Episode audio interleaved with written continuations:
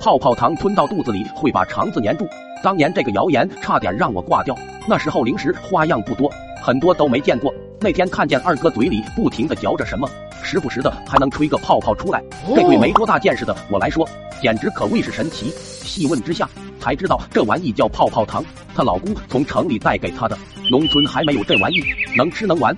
看见二哥从嘴里拿出来，捏成各种形状，完了又塞进嘴里继续嚼，还吹出来了一个大大的泡泡。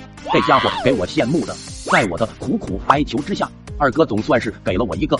不过泡泡没吹出来也就算了，一个不小心还给咽下去了。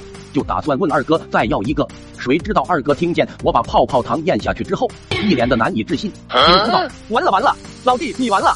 看二哥这吃惊模样，我也是吓了一跳，忙问道：“二哥咋咋了？你不知道吗？泡泡糖不能咽下去，要不然会粘住肠子的，以后你都没法上大号，到时候肚子肿的像个气球一样，一碰砰就爆炸了。”我一听这话，眼泪不自觉的就流下来了。这这这咋办啊？二哥摇了摇头，没办法，交代后事吧。我整个人都愣住了。回家之后也不敢和爸妈说，他们养了这么久的好大儿，突然就没了，得多伤心呐！我是茶饭不思，睡觉也睡不着，总感觉自己肚子变大了，可能会爆炸。每天也不干别的了，就整天蹲在厕所里，生怕自己拉不出来了。不过我这不怎么吃饭，又整天蹲坑，能上得出来就怪了。一来二去的，我更感觉自己要坏菜了。想到二哥平时主意多，还是得让他拿拿主意。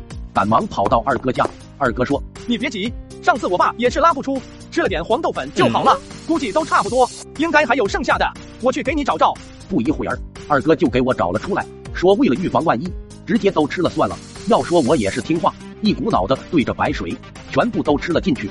这玩意是真有用啊！吃了还没半个小时，我就有了非常强烈的感觉，跑到厕所就排了个干净。本来以为一切结束了，刚想去和二哥说声，听我说谢谢你，因为有你，紧接着就又来了感觉。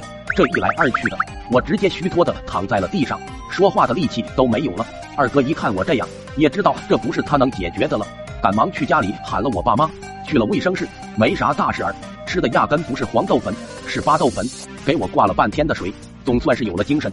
我一看爸妈在旁边，哇的一声就哭了出来，爸妈，我把泡泡糖吞下去了。肠子会被粘住，活不长了。